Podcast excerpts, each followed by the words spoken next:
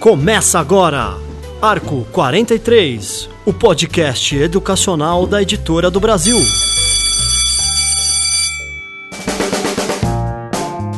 Olá, educadores, boa tarde, boa noite, bom dia. Eu sou Luiz Guide e hoje está começando agora o programa Arco 43. O programa de hoje está sendo gravado aqui diretamente da Bet Educar, uma das ou a principal feira de educação e tecnologia da América Latina.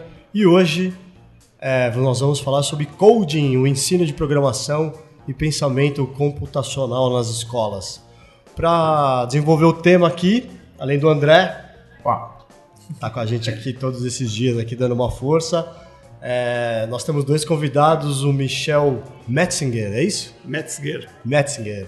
Ele, é, ele desenvolve soluções de tecnologia educacional e formação de professores nas escolas dos ensinos básicos e ONGs. Ele também é coautor do programa Jornadas e Coding na Azul Education. Muito obrigado, Michel, pela presença. Obrigado a vocês.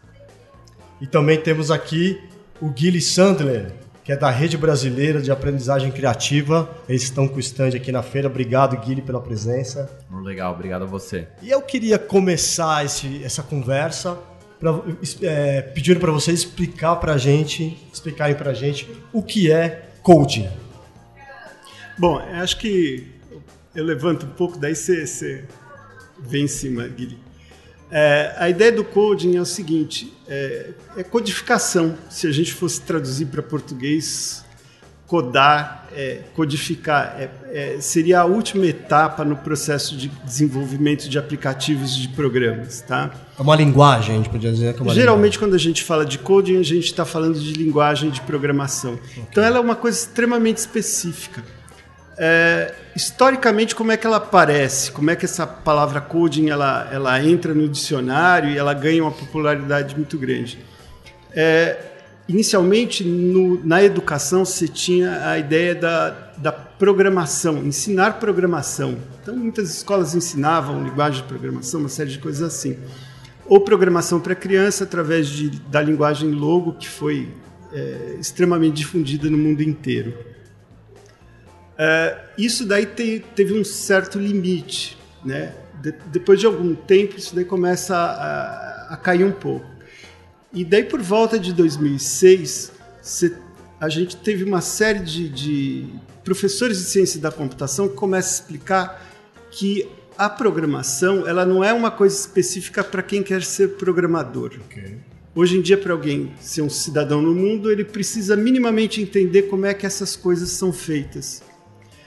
É, então, nessa, nesse quase que renascimento, é, se troca a palavra. Tá. Né? O, o, que era o pequeno, que era coding, que representava a codificação mais simples, ela passa a representar o todo e principalmente ela está associada à, à, ideia do pensamento computacional.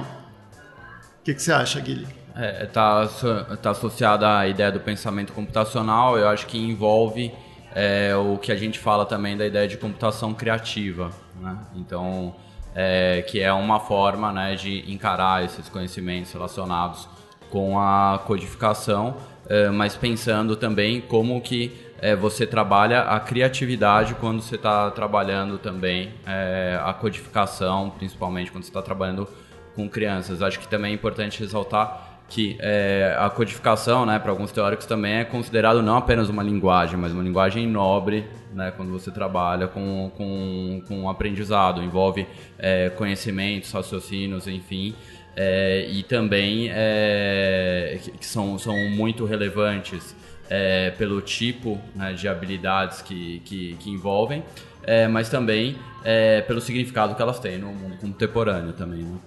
Gente podia dizer que toda essa linguagem que a gente está falando é uma linguagem que na prática ela está no nosso dia a dia através dos aplicativos ou de uma automação de uma de um carro quando você liga, uma, uma injeção eletrônica ou um, que tipo de exemplos a gente tem no dia a dia que que está presente que está presente essa linguagem computacional? É, acho que hoje em dia a gente poderia falar, fazer a pergunta exatamente contrária. Aonde ela não está presente? Ok, ok. Né? Acho que essa que é a grande tá em questão. Tudo, né? Está em tudo. É, e ela traz a questão é, dos aplicativos que a gente cria. É, muitas vezes as pessoas que não compreendem como é que isso é feito, elas acham que é meio mágico. Os aplicativos eles são entes que vivem em algum lugar que, enfim, é, é uma coisa mágica que a gente se submete a eles. E quando as crianças e os jovens aprendem a programar, elas entendem que isso daí é feito por gente que tem visões, que tem opiniões, que tem uma série de coisas. E elas passam a ter uma outra visão sobre tudo isso. É, essa inversão de, de papel de você é, conseguir ser um produtor de tecnologia né, de, não, é, e não apenas um consumidor de tecnologia passa a estar relacionado com essa ideia né, de é, aprender a programar. Né? Na verdade, é aprender a programar não como um fim, né? mas é, como algo que é, abre portas, na verdade, como uma forma de expressão que a gente pode encontrar. Aqui mesmo na Educar dessa, desse ano, a gente está vendo acho que eu vi umas 4, 5 stands tratando de automação, robótica, exercício. A gente está do lado do, de um stand também que faz isso. É, onde, que, onde que essa linguagem entra na escola? Quando que ela entra na escola? E de, de que maneira? É, a gente vê hoje, enfim, você tem, você tem é, plataformas desde pro, é, até para os não letrados, né? Então a gente está falando é, para o infantil é, até passando com, com diferentes tipos de complexidade pro, pro nível fundamental e médio, você, enfim, para é, para todas as faixas etárias, né? E, e, o que a gente vê também é, é essa expansão de relação com o currículo. É, antes é, era aquilo, era a robótica pela robótica e cada vez mais, né? Ou é, é a programação pela programação é, e cada vez mais a gente consegue ver a relação curricular. Então, por exemplo, é, a gente na Rede Brasileira de Aprendizagem Criativa a gente trabalha bastante com o Scratch. O Scratch é mais do que uma ferramenta de programação, é uma forma de expressão né, da criança. Expressão como? Ela faz animações. Animações do quê? Do que ela gosta. A criança Mas... faz as animações? Sim, sim. A partir de quantos anos? Desde os não letrados. Você tem o Scratch Junior que serve para o infantil. A partir do momento que ela tem habilidade lá para tá com para manipular é, um, um, dispositivo como tablet, algo assim, ela já já começa a brincar. Enfim. E ela que monta, anos. Guilherme, como é que é isso na prática? Sim, sim, porque você entra na programação por blocos, né? Você citou o Lego, hoje a programação para crianças ela funciona também por blocos. Então isso foi outra foi outro passo importante quando surgiu a programação por blocos, a combinação de blocos é, facilita muito. Você não tem que escrever lá uma linha de comando. Os comandos é, já estão facilitados é, em blocos. E a ideia é a mesma do Lego. Você vai combinando é, blocos e sai uma animação, sai um game, né? Mas é importante isso. A ideia de que é uma forma de expressão. Né, eu, eu, posso até inclusive dar um, um exemplo de casa, né? Legal. Eu tenho uma neta de 5 anos que eu botei no tablet dela um, um Scratch Junior e ela inicialmente ela fazia desenhos. Ela usava como, como bloco de desenho. Eu falei para ela, olha, tem uns bloquinhos aqui que fazem coisas, né? Então a primeira coisa que ela começou a fazer foi é, narrar, narrar histórias. Ela percebeu que tinha um gravadorzinho, ela com isso começou a narrar coisas. Daí aos pouquinhos ela foi testando outros bloquinhos e hoje em dia ela já cria histórias interativas que os personagens entram e saem, andam. Isso com 5 anos de idade, né? Quer dizer, é uma loucura o que a gente consegue fazer. E o code, então, ele se divide em várias áreas. Então, a pessoa pode se especializar em fazer uma animação, um game, um aplicativo, um site, um... É, tem, tem um diferentes tipos de ferramentas, né? Algumas mais fechadas para algumas finalidades, outras mais abertas, né? Como, que é, como o caso do Scratch, que é, é super aberto, você pode criar o que você quiser, mas com, com essa linha de, de animações e games. Mas tudo isso Com- faz parte do universo de coding. Então, Sim, sim. aí depende do que despertar o interesse do aluno ali. Então, Sim. E aí, como é que a escola trabalha isso? Porque tem várias frentes. Como, como que introduz isso? Acho que a, a ideia de é, o, o que seria o mais avançado, né, o que as escolas buscam é o code to learn e learn to code. Então você é, é, trabalha programação para aprender, né? É, vai aprendendo alguma disciplina, algum conteúdo, uma habilidade. E também quando você aprende a habilidade, ao mesmo tempo você está aprendendo a codificar. Muitas vezes é o que eu estava falando, você, ah, o pessoal está lá brincando com, com alguma ferramenta, né? Eles estão aprendendo programação, mas eles nem sabem que eles estão aprendendo programação. Eles estão lá fazendo uma história de, é, é, sobre o Brasil no século XXI, por exemplo. né? É um, é exemplo de como isso se insere na escola. Eu acho que tem um, também tem um exemplo da tua área, né, de geografia, que eu gosto bastante. né? É, um- uma, das, uma das habilidades que a gente tem com, com, com coding, que a gente aprende, é encontrar padrões. tá? Porque, por exemplo, se eu tenho uma série de coisas que acontecem num programa que elas se repetem, eu não preciso repetir elas 30 vezes. Um exemplo disso é música. Eu não preciso, se eu tenho um refrão que repete, eu boto uma repetição, né? E essa repetição se faz sem eu ter que repetir o código mil vezes. Né? Eu falo, repita dez vezes tal coisa. Então, repetição é uma habilidade que as crianças aprendem através de identificação de padrão. Né? Então, quando a criança aprende a identificar padrões para criar programas, ela aprende a identificar padrões, por exemplo, para reconhecer repetições do clima. né? Existem padrões climáticos, né? existem padrões numéricos, existem padrões geométricos. Então, o trabalho dos professores é conseguir encontrar essas ligações entre o aprender, codificar, aprender o coding e as- os saberes que elas precisam ter, as habilidades que elas precisam ter nas disciplinas. E uma pergunta é, mais é, da área escolar, assim, como é que a gente, como é que a escola deve estar preparada para receber essa disciplina ou essa essa carga? É, Ela tem que ter um laboratório específico, o professor tem que estar é, com uma formação específica. Como é que a escola pode receber esse, esse É, eu, eu acho que o, o que a gente vê que é mais complexo, muitas vezes as escolas se equipam, fazem um- uma sala fantástica, né? impressora 3D, cortadora a laser, computadores de última geração, enfim. É, mas é, o maior desafio sempre é o ser humano. né? É, o ser humano, a gente fala, é professor, é aluno, é comunidade escolar, é todo mundo está preparado para essas mudanças. Né? Não adianta nada todo mundo ter um tablet se você não souber o que fazer com isso. Então, é, tem um desafio de formação aí. E dentro de formação, eu acho que tem oportunidades muito legais hoje em dia, né? Que é a conexão em redes. A, a rede, a rede brasileira de aprendizagem criativa é uma rede, mas existem várias redes de conhecimento hoje na qual é, o professor pode estar inserido. É, esse papel proativo é muito importante, mas ao mesmo tempo também buscar informação é igualmente importante também. Né? É, eu acho que as escolas muitas vezes se iludem que apenas tendo equipamento as coisas vão se fazer por si só. E não é isso que acontece. Existe realmente todo um problema de interação humana, do próprio currículo, da compreensão que a escola tem do serviço que ela presta. né?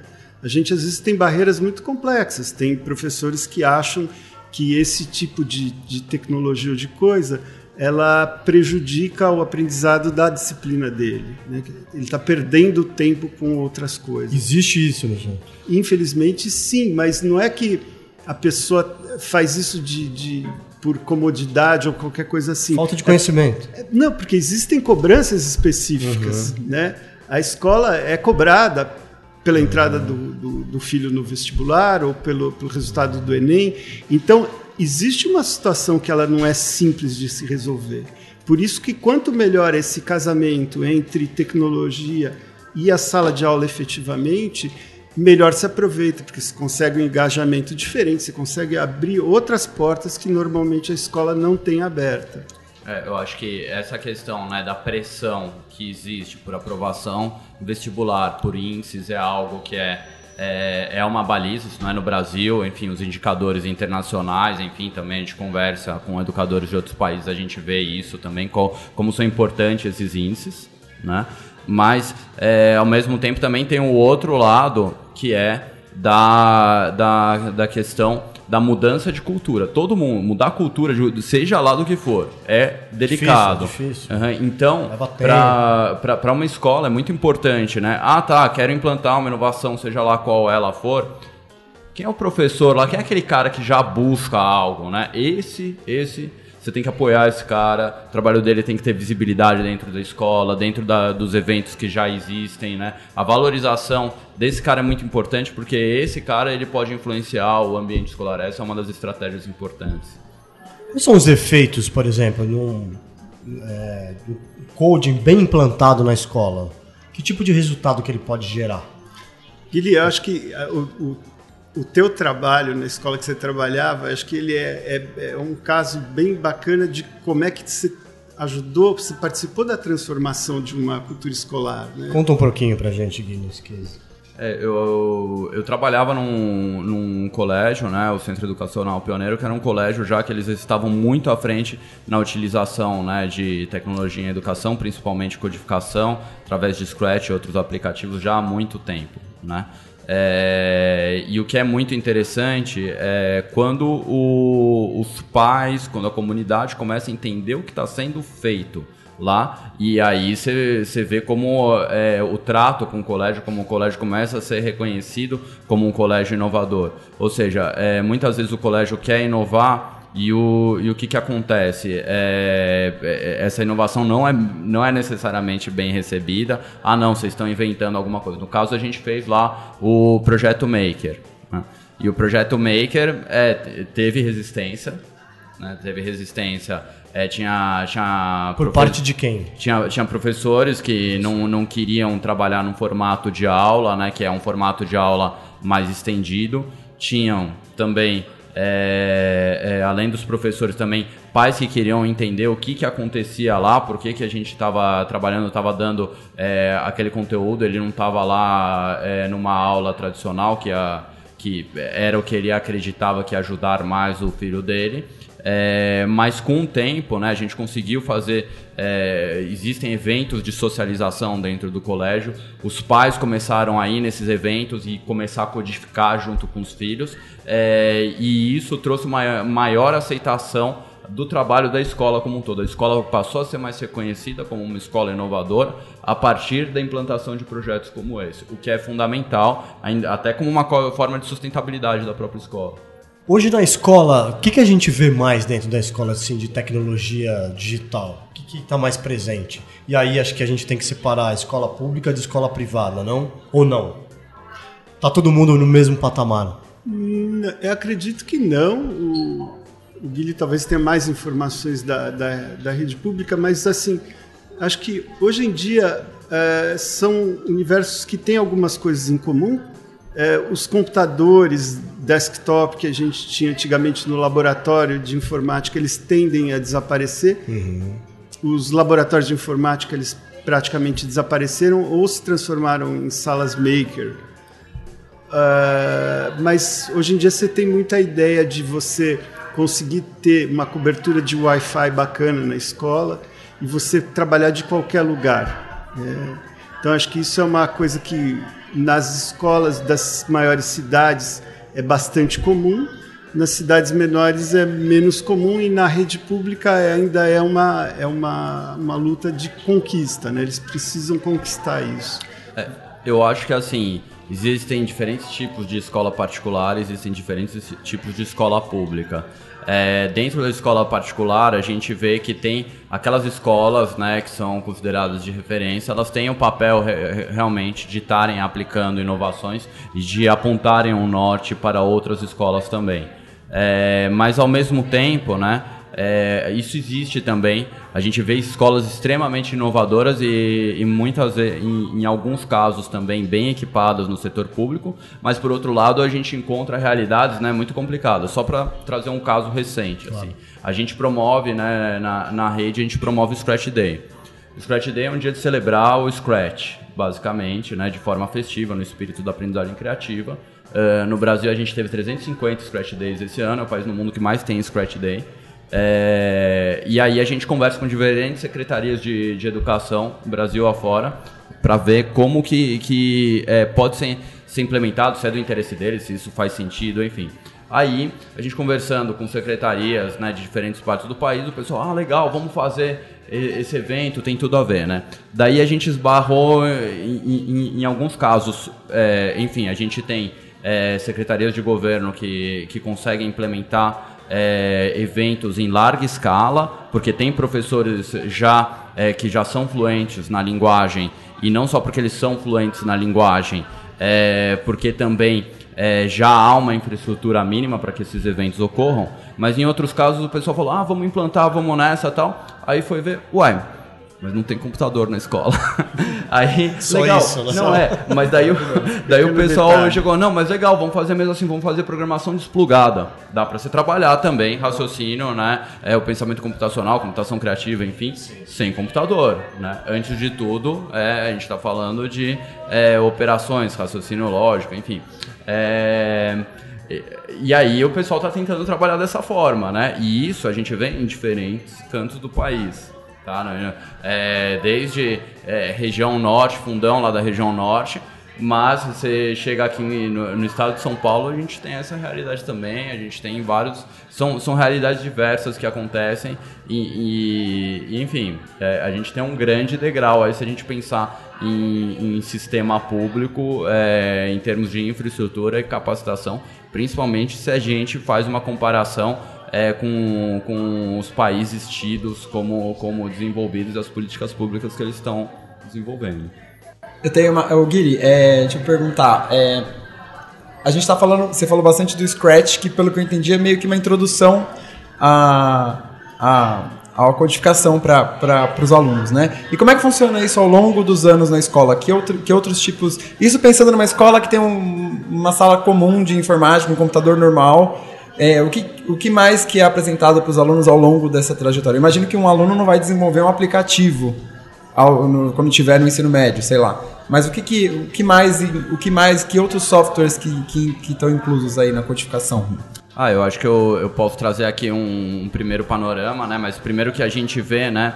É, é, antes, antes do Scratch, né? A gente vê é, essa questão, né? Do, da, da computação criativa como uma parte é, da compreensão da, das máquinas, né, de como as máquinas funcionam. Então, você pode fazer muito sobre isso antes né, de ir para o digital. É, e depois de ir para o digital, existem diferentes é, aplicativos, desde aplicativos em bloco, como o App Inventor, né, ou partir também para programação em código, enfim. Você, existem é, vários caminhos que podem ser tomados, né? Mas o, o, que é importante é a gente, a gente pensar, né? É, o, o que, que a gente está fazendo? A gente está trabalhando com a compreensão de como as, as máquinas funcionam, a gente também está trabalhando com a expressão dos alunos. É meio ne, nessa linha que a gente trabalha. Né? É, eu acho que a gente tem dois cenários. Existe um cenário que é, é para os alunos em geral, né? independente de se eles querem seguir uma carreira de ciência da computação. Esse cenário é um cenário de compreensão do mundo que a gente vive, auxiliado pelo, é, por programas e também pela, pela computação física. Né? Hoje em dia a gente tem muito essa possibilidade de pequenas placas, sensores, robozinhos, que a gente começa a interagir com o mundo físico. Isso gera uma compreensão diferenciada. Agora, para aqueles que buscam a, a, carreira de ciência da computação, e daí a gente tem uma série de programas é, que são desenvolvidos. Hoje em dia, por exemplo, em muitas escolas se busca uh, uma participação maior das meninas na programação, porque Legal. existe uma barreira Sim. de que as meninas não vão para essa área, sendo que elas têm tanta capacidade quanto os meninos. Você vê muitos meninos e quase nenhuma. É. Esse cenário aos poucos está mudando. Então você tem programas para as meninas especificamente e você tem essa, esse caminhar. Né? O caminho inicial é sempre programação por bloco e aos poucos você vai para os códigos mais profissionais, que uhum. são códigos escritos, daí Você tem uma série de linguagens, Python, que é uma linguagem inicial que é bem usada, mesmo quando as, as, os jovens trabalham com placas Arduino, que são placas que se conectam, controlam coisas.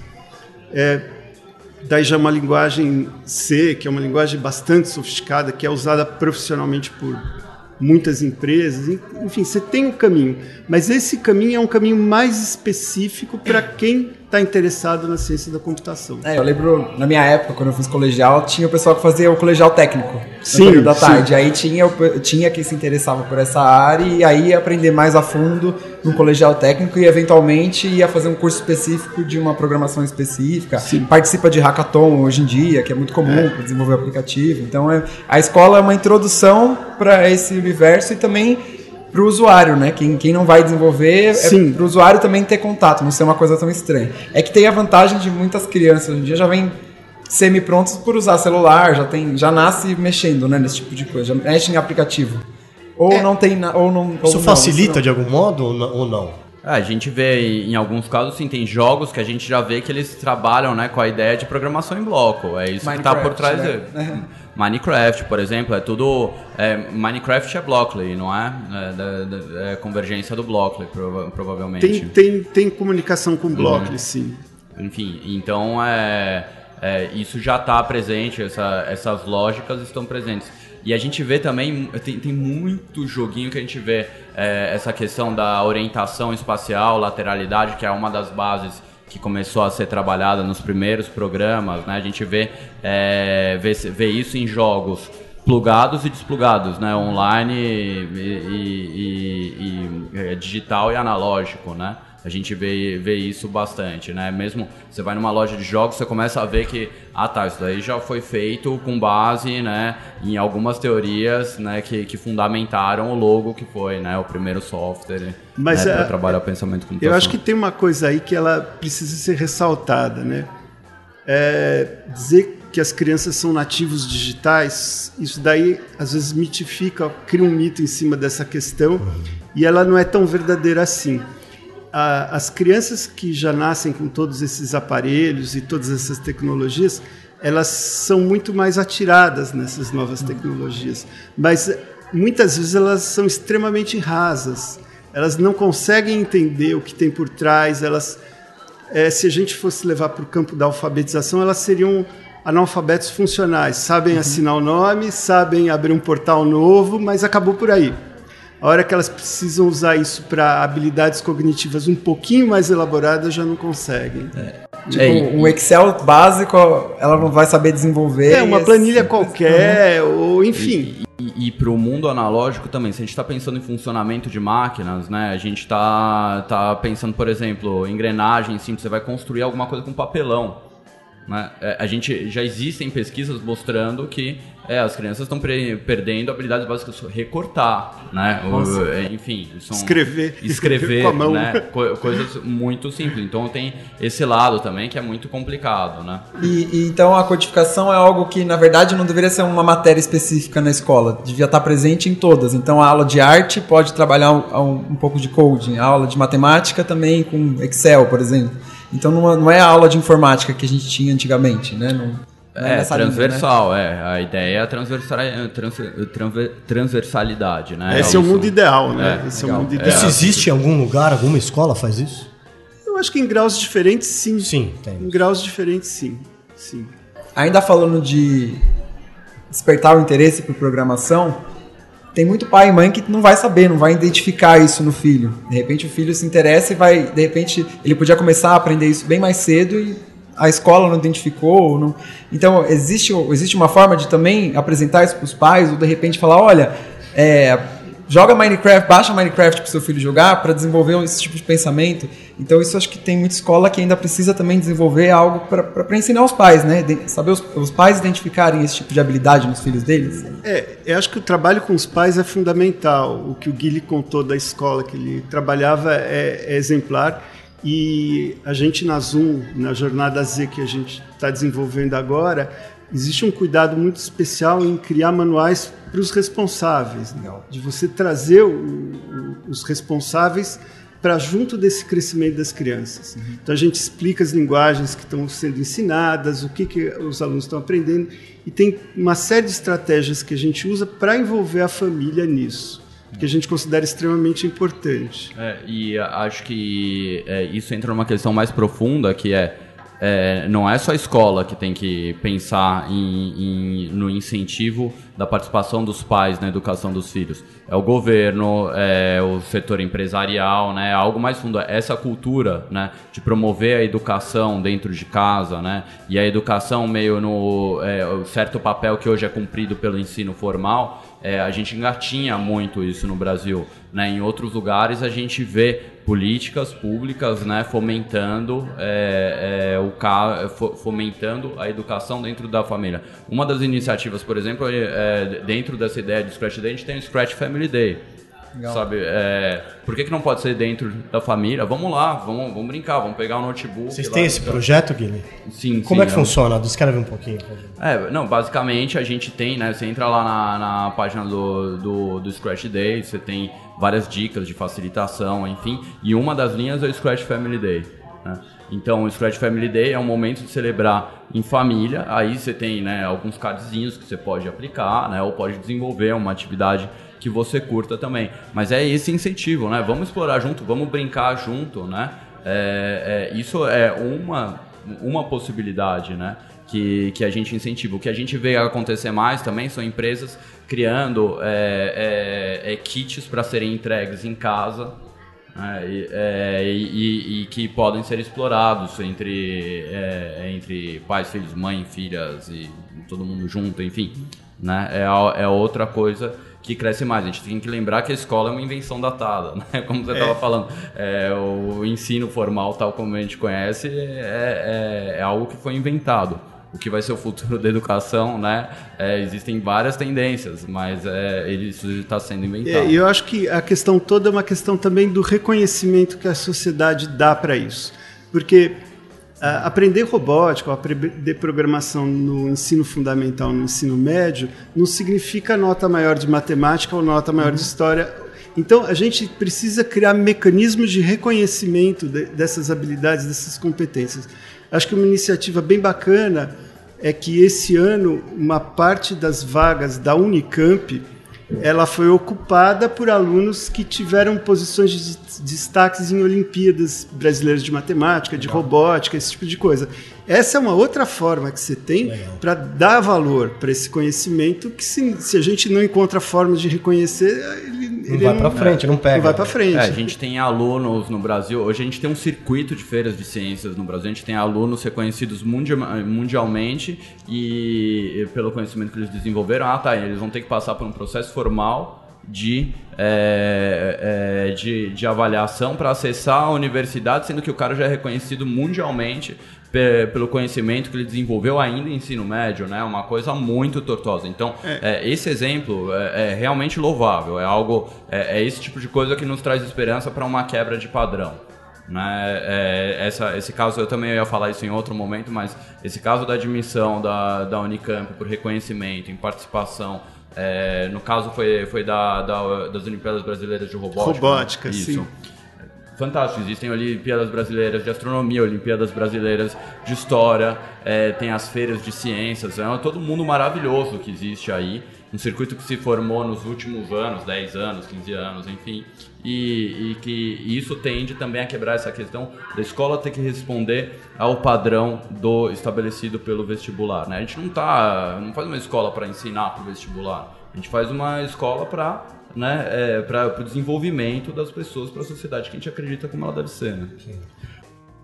Empresas como Apple, Microsoft, Google, elas estão presentes na escola de alguma maneira, apoiando, incentivando algum processo computacional? Eu acho que cada vez mais, né? É, é óbvio que as, essas grandes empresas, na verdade, elas estão formando os futuros consumidores delas. Tem total né? interesse é, nisso. Eles têm interesse. Mas, é, bem ou mal, isso acaba beneficiando a escola. Tanto o Google quanto a Microsoft oferecem pacotes de, de aplicativos e, e situações muito cômodas para as escolas, muito boas. Mas além de oferecer pacotes, os seus pacotes de serviço, elas, elas incentivam a escola com alguma outra coisa?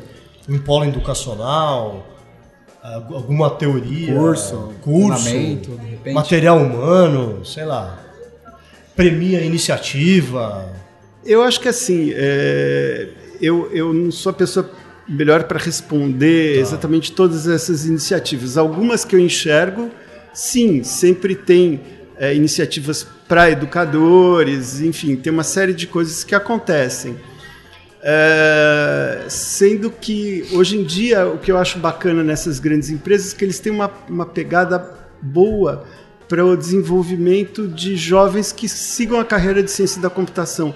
A verdade é essa, é, tem pouca gente, uhum. né? É, outro dia saíram os dados de 13 milhões de desempregados no Brasil e, e milhares e milhares de vagas abertas na área de TI que não são preenchidas. Michel, e tem que ter algum perfil?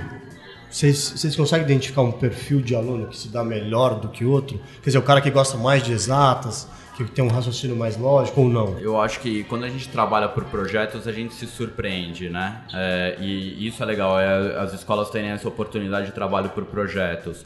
E muitas vezes a gente se surpreende porque é aquele aluno que ia bem na aula formal não necessariamente vai encarar uma aula é, ou de robótica ou de, de projeto voltado às ciências, enfim.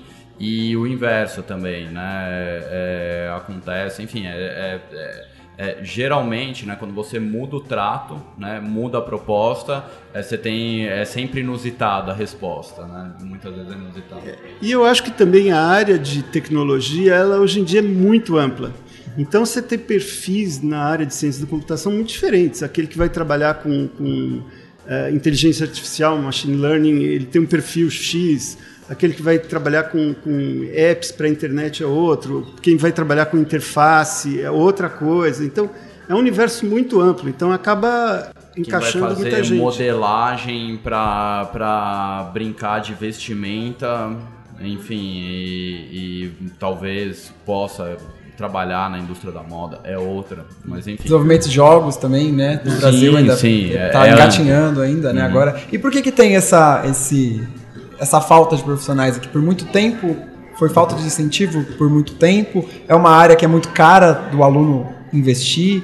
Por que, que tem tanta, tanta vaga disponível e tão poucos profissionais aqui hoje em dia? Não é só no Brasil, né? No mundo todo. É um buraco, eles chamam de gap aí de, de formação, e é um desespero dos governos do mundo. Aliás, esse é um dos grandes incentivos para toda essa onda de robótica, maker e uma série de outras coisas assim, é porque os países estão extremamente interessados em ter gente que seja capaz de, de pilotar essas transformações da indústria 4.0, é, de toda essa área nova de, de machine learning, enfim, tem uma série de tecnologias novas que abrem necessidades novas e a gente não tem gente. A verdade é essa, não tem gente suficiente. Vamos formar gente, Por então. Né? A e, ideia é formar gente. E existe algum preparo? Você estava falando de. A minha dúvida era justamente sobre o mercado de trabalho, se existe algum preparo, porque assim, são várias, são várias possibilidades. A pessoa pode trabalhar com robótica, com qualquer, na, área, na área médica tem muita gente que vai também, tem, enfim. E existe algum, em cursos de, de tecnologia da informação, existe algum preparo, algum encaminhamento para áreas específicas que o aluno Olha, trabalha? Você tem muitos caminhos, né? Você tem o caminho formal, que é fazer universidade, né? Ciência da computação, daí você tem N cursos é, próximos e tudo mais. Agora, você tem as certificações das grandes empresas, que elas têm um valor de mercado muito importante.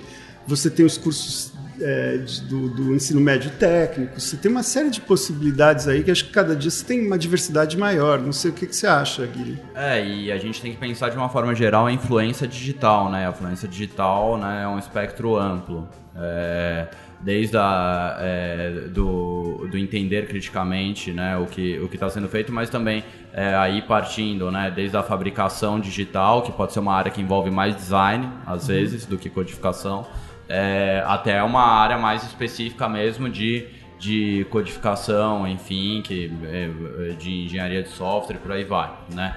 É um espectro amplo o, o, o que pode ser feito, mas a gente vê isso sendo aplicado em diferentes áreas, né, na verdade.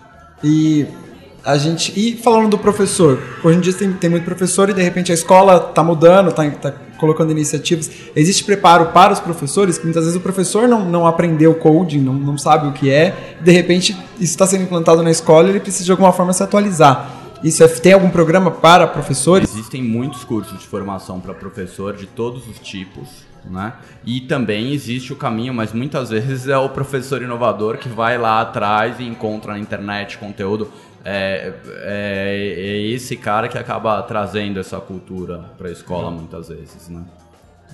É, eu acho que uma coisa que é complexa para o professor de hoje em dia entender é que a, o coding, a programação, não no nível profissional, mas naquilo que a gente está achando que, que funciona para a escola, ela passa a ter um valor de uma, de uma de uma alfabetização quase. É como assim se falar, professor, olha, o mínimo de programação você precisa saber do mesmo jeito que você precisa saber ler e escrever. Sim. Né? Então, hoje em dia é um desafio que está colocado para os professores em geral.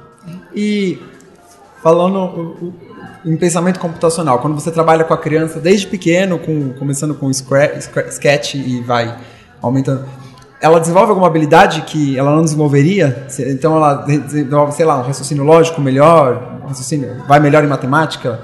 Mesmo que a pessoa não tenha aptidão para virar um programador, mas ela ter essa, esse, esse tipo de ensino, esse desenvolvimento do pensamento computacional, existe alguma, algum alguma melhor, alguma melhor? Vocês notam alguma mudança no, na, no aluno que de repente pegou isso desde, desde pequeno? Olha, é, é assim, dados científicos sempre são contraditórios. Uhum. Às vezes você tem pesquisas que falam que sim, tem, tem outras pesquisas que falam não, não tem. A verdade é que existem habilidades que a gente ganha é, estudando programação que elas são, é, elas engajam mais os alunos e, e elas permitem, é, havendo um, um, trabalho bom dos professores de transferência disso para outras áreas, usando a, algumas metodologias para transferir isso por, através de projetos significativos, uma série de coisas assim, é, é a gente acha que as crianças ganham. Agora, isso daí você precisa de muita pesquisa para ter dados científicos que falem assim, de fato ganha. Até porque é muito recente, né? Então é. não dá para você não acompanhar uma criança. Mas para a gente ter uma sensibilidade. Sim. É, na verdade, que o, o, que, o, que, a gente o que a gente está vendo, né, inclusive é, universidades de ponta, né, que estão desenvolvendo pesquisa, eles estão é, é, nesse momento tentando entender, né, tem é, o que que o que que o pessoal está aprendendo de fato num, num, numa sala maker, né? O que que o, o que está sendo aprendido aprendido, mas é, existem rubricas né, de avaliação para você entender, quantificar, é, e isso está chegando na pesquisa. É, mas além disso, eu acho que tem os conhecimentos diretos, né, que implicam a área direto, e também tem toda uma área daquilo que a gente chama de competências socioemocionais, né, que são ah. trabalhadas né, quando você está tá trabalhando. Então, é, você vai trabalhar a codificação com um aluno por micro ou com dois, né? Entendi. É, por, por, por, notebook ou por dois. Você, é, muitas vezes, né, a gente acredita, né? Você pode trabalhar com um, mas também se você trabalhar com dois, você pode estar estimulando o diálogo entre eles, né? Quando você está trabalhando o diálogo, você está trabalhando competências socioemocionais. Então, está trabalhando é, valores que são fundamentais, é, inclusive para essa sociedade que está está se, de, tá se desenvolvendo. Então, a forma como você desenha a atividade também é fundamental para você preparar esse aluno para o futuro. Legal. Políticas públicas, temos alguma voltada para essa área? Algumas? É, é o início? Deveríamos ter? Não, a gente tem também, existem muitas políticas públicas, existem há muito tempo políticas públicas com diferentes níveis de assertividade. Okay. Né? É, é, assim, é, tem por exemplo, o, o MCTIC soltou agora um edital é, que promove é, a integração universidade-escola. É, e isso, isso no desenvolvimento, né, principalmente é focado nas ciências, e isso entra é, muito na área né, do, é, que, que a gente pensa em codificação, tecnologias, enfim. É, o governo do estado de São Paulo acabou de abrir é, uma hora diária para trabalhar com projetos de inovação. Eu estou dando alguns exemplos. A gente trabalha hoje na Prefeitura de São Bernardo com adoção sistêmica em aprendizagem criativa. Tem, coisa, tem coisas pelo Brasil afora, com diferentes níveis de assertividade, né? É, coisas fantásticas acontecendo que a gente não faz ideia e é, também projetos que repetem erros do passado. E... E eu achei interessante que você falou de trabalhar a programação sem computador. Você citou um caso da escola que chegou lá não tinha computador. Como é que é esse trabalho? De repente tem algum professor que está ouvindo aqui e está numa escola que tem essa situação e acha importante de repente introduzir isso. Que tipo de dinâmica que é feita? Como, o que, que é desenvolvido? É, a gente você é, pode ad, é, adaptar, é, por exemplo, um caça, caça ao tesouro, né, pensando em comando e resposta.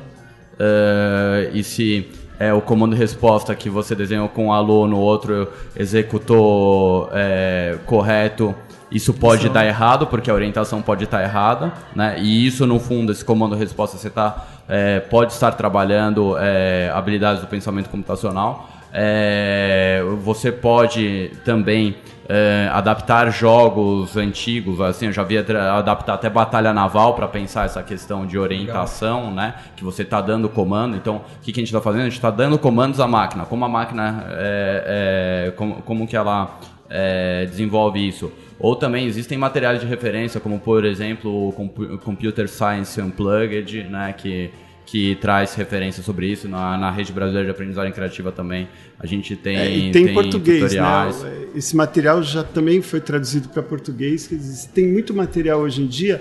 É que assim, a verdade é que apesar disso daí ser extremamente bacana, não dá para você desenvolver todas essas habilidades apenas unplugged. Uhum. Elas complementam, elas dialogam com, mas só isso não vai. Não a gente não pode dar a ilusão de que isso daí só isso vai funcionar. Sim, sim, é. E aí a gente entra, eu, só voltando à pergunta de, de, de, políticas públicas, tem todas as políticas públicas de infraestrutura também, né?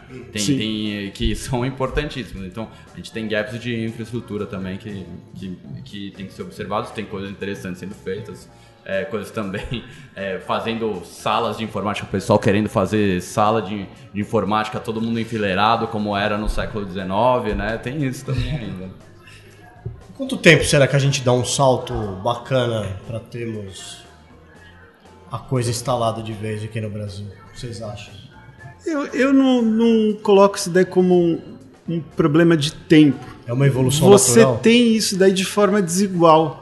O que acho que a gente precisa fazer aqui no Brasil é sistematizar um pouco melhor, dar valor para determinadas coisas que estão acontecendo, que nem o Guilherme fala, existem experiências maravilhosas no Brasil, só que elas precisam é, ser mais divulgadas, elas precisam ter mais visibilidade. E, isso daí é extremamente importante. Tem gente fazendo coisas maravilhosas com recursos muito pequenininhos. Né? E, e eu acho que, na medida que isso daí passa a ter um valor maior para a sociedade, automaticamente isso daí vai levar esse salto. A gente precisa dar um salto, mas só a tecnologia não vai dar o salto. Uhum. Precisa de gente. Uma, uma escola, uma, uma diretoria de escola que está ouvindo a gente agora, está morrendo de vontade de implementar, fazer direito um processo de coding, de programação e tal para os alunos. Qual o primeiro passo que ela tem que fazer? Eu acho que o, o primeiro passo é entrar na internet, se informar bem, vir em feiras como essa, é, é, é entrar, conversar bastante para você, aquilo que eu estava falando de repetir erros. Então, a gente continua vendo o pessoal investindo em maquinário e não ter formação do pessoal. Segundo, também, é uma educação é trabalho humano, certo? Enfim, um bom diretor sabe disso. Então, você tem que ter muito tato com a tua equipe é, com a tua equipe pedagógica, né, com o corpo docente, para trabalhar direito com essas questões, como, como você não vai colocar isso de uma forma muito forçada, porque o nosso trabalho com tecnologia né, não é para apartar aqueles que é, podem entrar nesse mundo. Então você tem que ter tato, né, tem que fazer a coisa com calma, né, com muito diálogo, é, senão você pode ter o efeito, o efeito reverso, né? Você pode ter a rejeição. Isso, isso acho que é um, que é um ponto importante. É, eu acho que ligando todos os participantes dessa história, que são professores, alunos, família, é, é, uma, é uma tarefa essencial. E não cair na ilusão de que simplesmente comprar equipamento vai resolver alguma coisa, porque não vai. É. Não vai. Você não cai sempre nessa é. história, né? Aulas, salas bem equipadas, mas não tem o pessoal. Treinado, né? É isso, pessoal. Vocês querem destacar mais alguma coisa desse assunto que, vocês, que não abordamos aqui, mas que, mas que é uma coisa importante para o professor, ou para a escola, ou para o ambiente educacional saber? Que não falamos? Olha, o que eu acho importante ressaltar para o professor em particular é o seguinte: é, é de que esse mar de tecnologia vai gerar uma onda atrás da outra. Não uhum. adianta a gente querer bloquear elas, a gente tem que aprender a surfar. Não tem outro caminho. Legal. É, eu acho que é, se é para falar com um professor, diretor na né, escola pública particular, é pessoal, força, ousem, né? Vamos, vamos para cima. A gente sabe que muitas vezes a gente observa a nossa realidade, né? É, é, a gente não está no momento fácil. É, políticas públicas também muitas vezes não nos ajudam, né? É, enfim, o Brasil vive um, um, momento super delicado do ponto de vista econômico-político, é, mas a gente não pode ficar parado também, né? Então, é, vamos para frente. A gente vê vários casos de escolas vindo em situações dificílimas e revolucionando, né? É, e, e isso não significa que a gente não deva deixar de cobrar, né? é, as instituições e governos, enfim. Mas ao mesmo tempo a gente pode usar e muito pode ser feito né, na nossa prática do nosso dia a dia. Legal, gente. Guiri, muito obrigado. Michel, obrigado. Obrigado pela presença, vocês. valeu. A conversa foi ótima. Valeu, André. obrigado. Esse é o programa Arco 43. Até o próximo programa, então. Tchau. Você ouviu Arco 43 o seu podcast educacional, uma iniciativa da Editora do Brasil. Nosso compromisso com a educação brasileira começa pelo nome. Acompanhe nossas redes sociais: facebook.com/barra Editora do Brasil, youtube.com/barra Editora do Brasil e o Instagram arroba Editora do Brasil underline oficial.